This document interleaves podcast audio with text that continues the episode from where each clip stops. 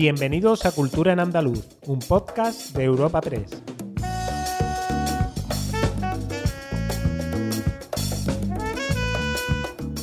Os damos la bienvenida a Cultura en Andaluz, el podcast de Europa Press Andalucía en el que presentamos las novedades culturales más destacadas de la semana.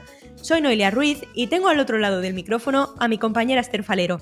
¿Qué tal, Esther? Hola, Noelia. ¿Qué información eh, tenemos de esta semana en el ámbito cultural? Hoy, como no podía ser de otra forma, nuestro podcast comienza con el recuerdo al escritor y poeta jerezano José Manuel Caballero Bonal, fallecido el pasado domingo, día en el que, por otra parte, finalizó el estado de alarma por la pandemia de COVID-19, lo que ha permitido que numerosos espacios culturales relajen sus restricciones.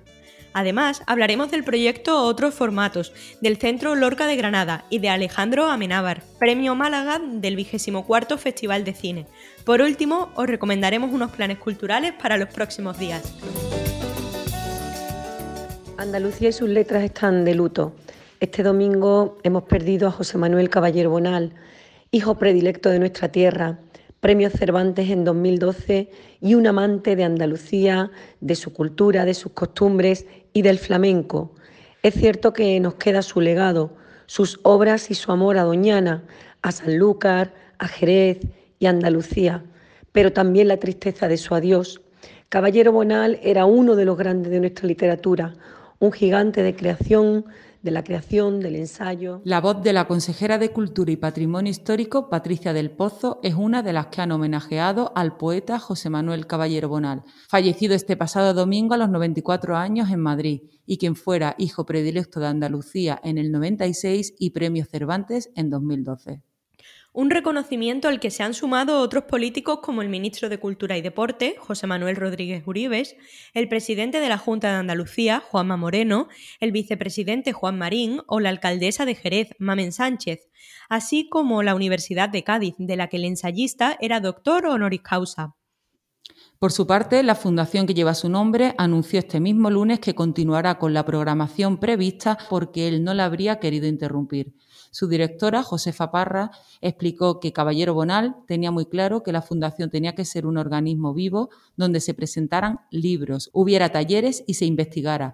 Por eso, reiteró, no se va a interrumpir. Así destacó que no ha habido otro escritor más preciso y a la vez más preciosista por su cuidado con el lenguaje y el amor para elegir siempre la palabra más exacta y a su vez más hermosa y sonora posible.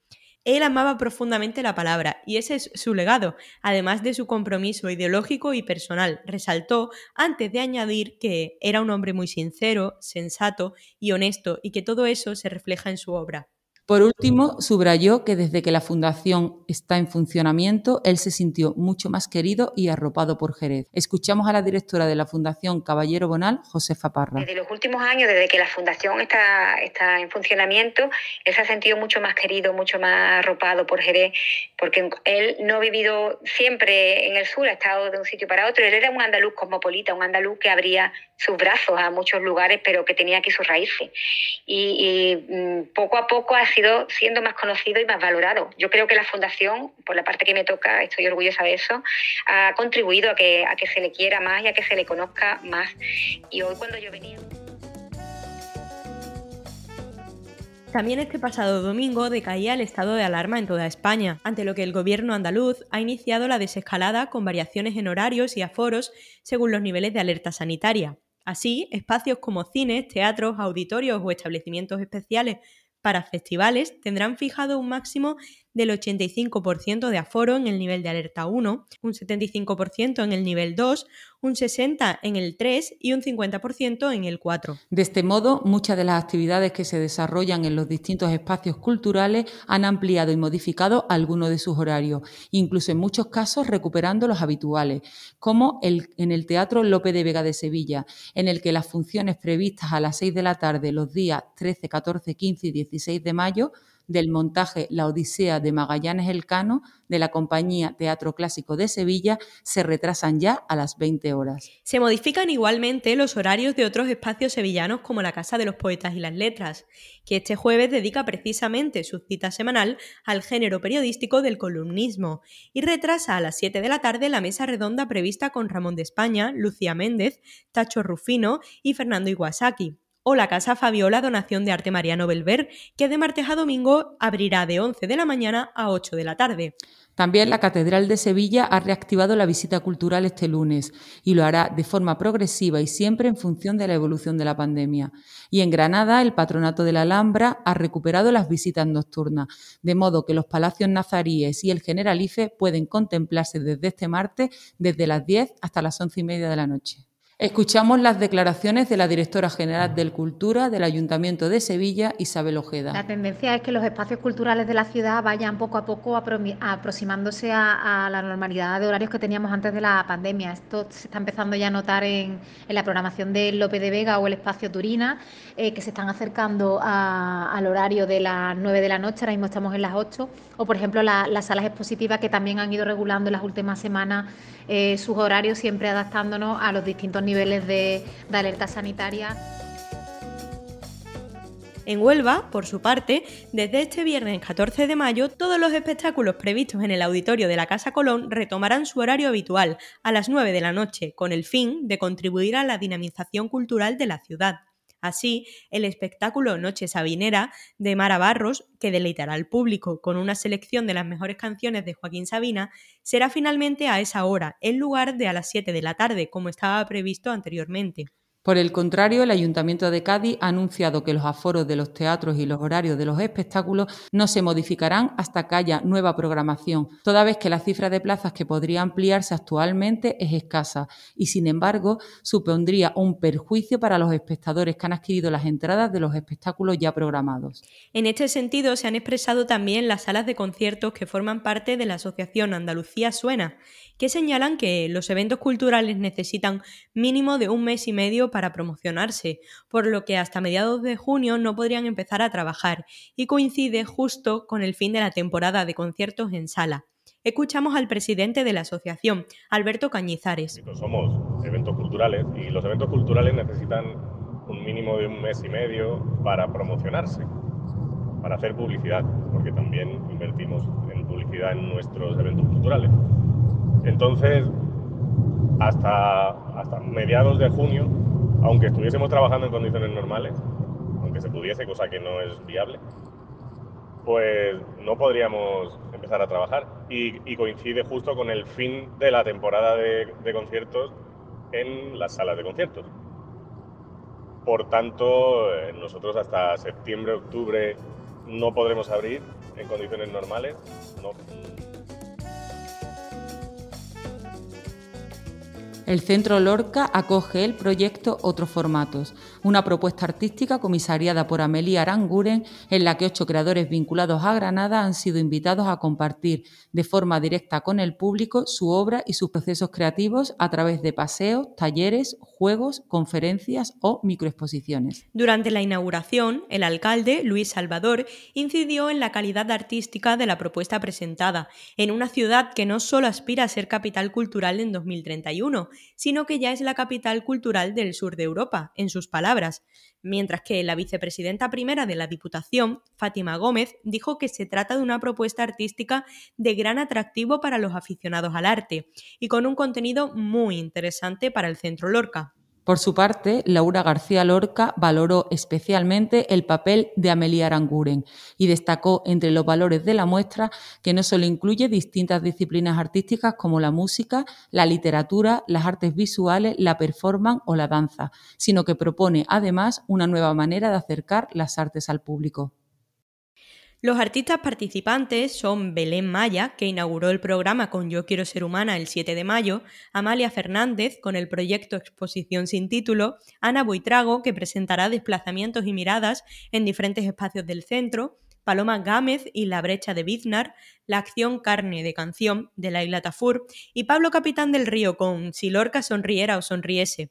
La programación se completa con las propuestas de Eric Jiménez El ritmo del silencio y de Rafael Navarro de Castro con La tierra desnuda, un paseo literario.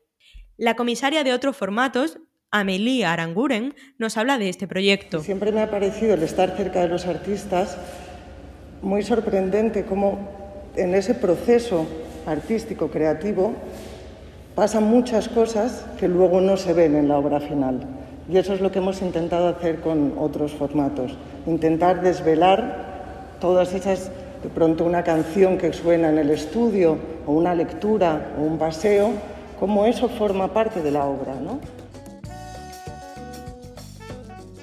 Y entre las noticias importantes que también hemos conocido precisamente esta semana está la concesión del premio Málaga del 24 Festival de Cine a Alejandro Amenábar. Durante su debut en el largometraje, con Tesis, Amenábar ha conectado tanto con el público como con la crítica. Tesis fue considerada la mejor película del año en España por la Academia de Cine y tuvo un éxito extraordinario a escala internacional, consiguiendo numerosos premios. Su segundo film, Abre los Ojos, de 1997, fue un éxito de taquilla en España, mientras que los otros, Y Mar Adentro, esta última eh, premiada con el Oscar a la mejor película de habla no inglesa, le consolidaron internacionalmente. Su último largometraje, Mientras dure la guerra, supone su regreso al cine en España y tras su paso por los festivales de Toronto y San Sebastián, se estrenó en septiembre de 2019. Esther, después de este repaso por tantas noticias culturales, me apetece a mí algún plan. ¿Qué me recomiendas? Agenda semanal de cultura en andaluz.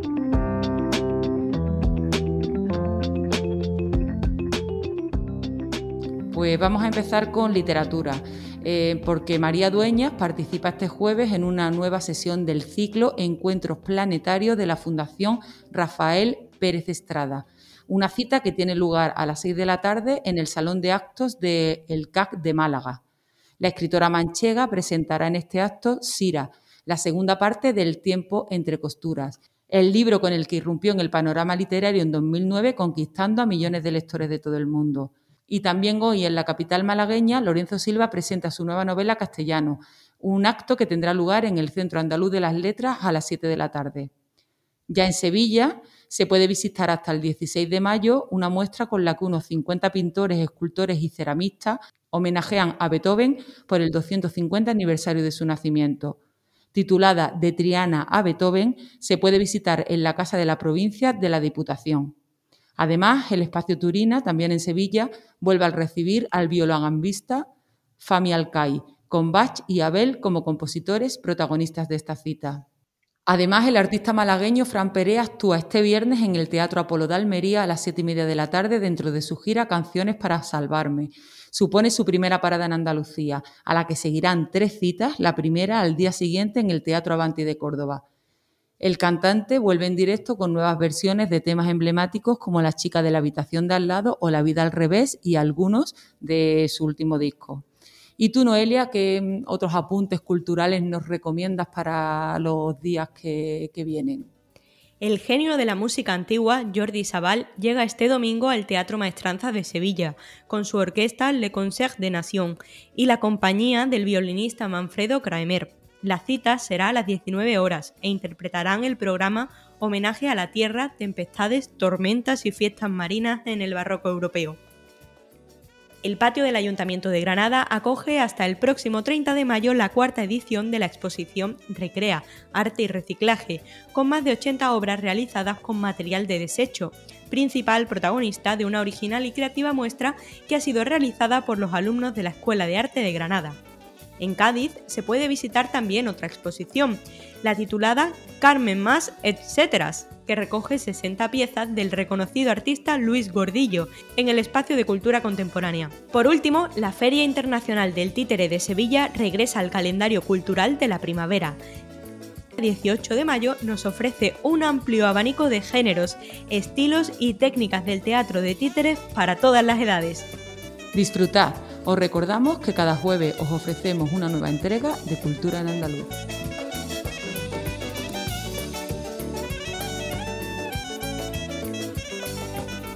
Despedimos esta entrega de Cultura en Andaluz invitando a todos nuestros oyentes a descubrir el resto de episodios de este podcast, así como todo el catálogo de programas de nuestra red a través de europapress.es barra podcast.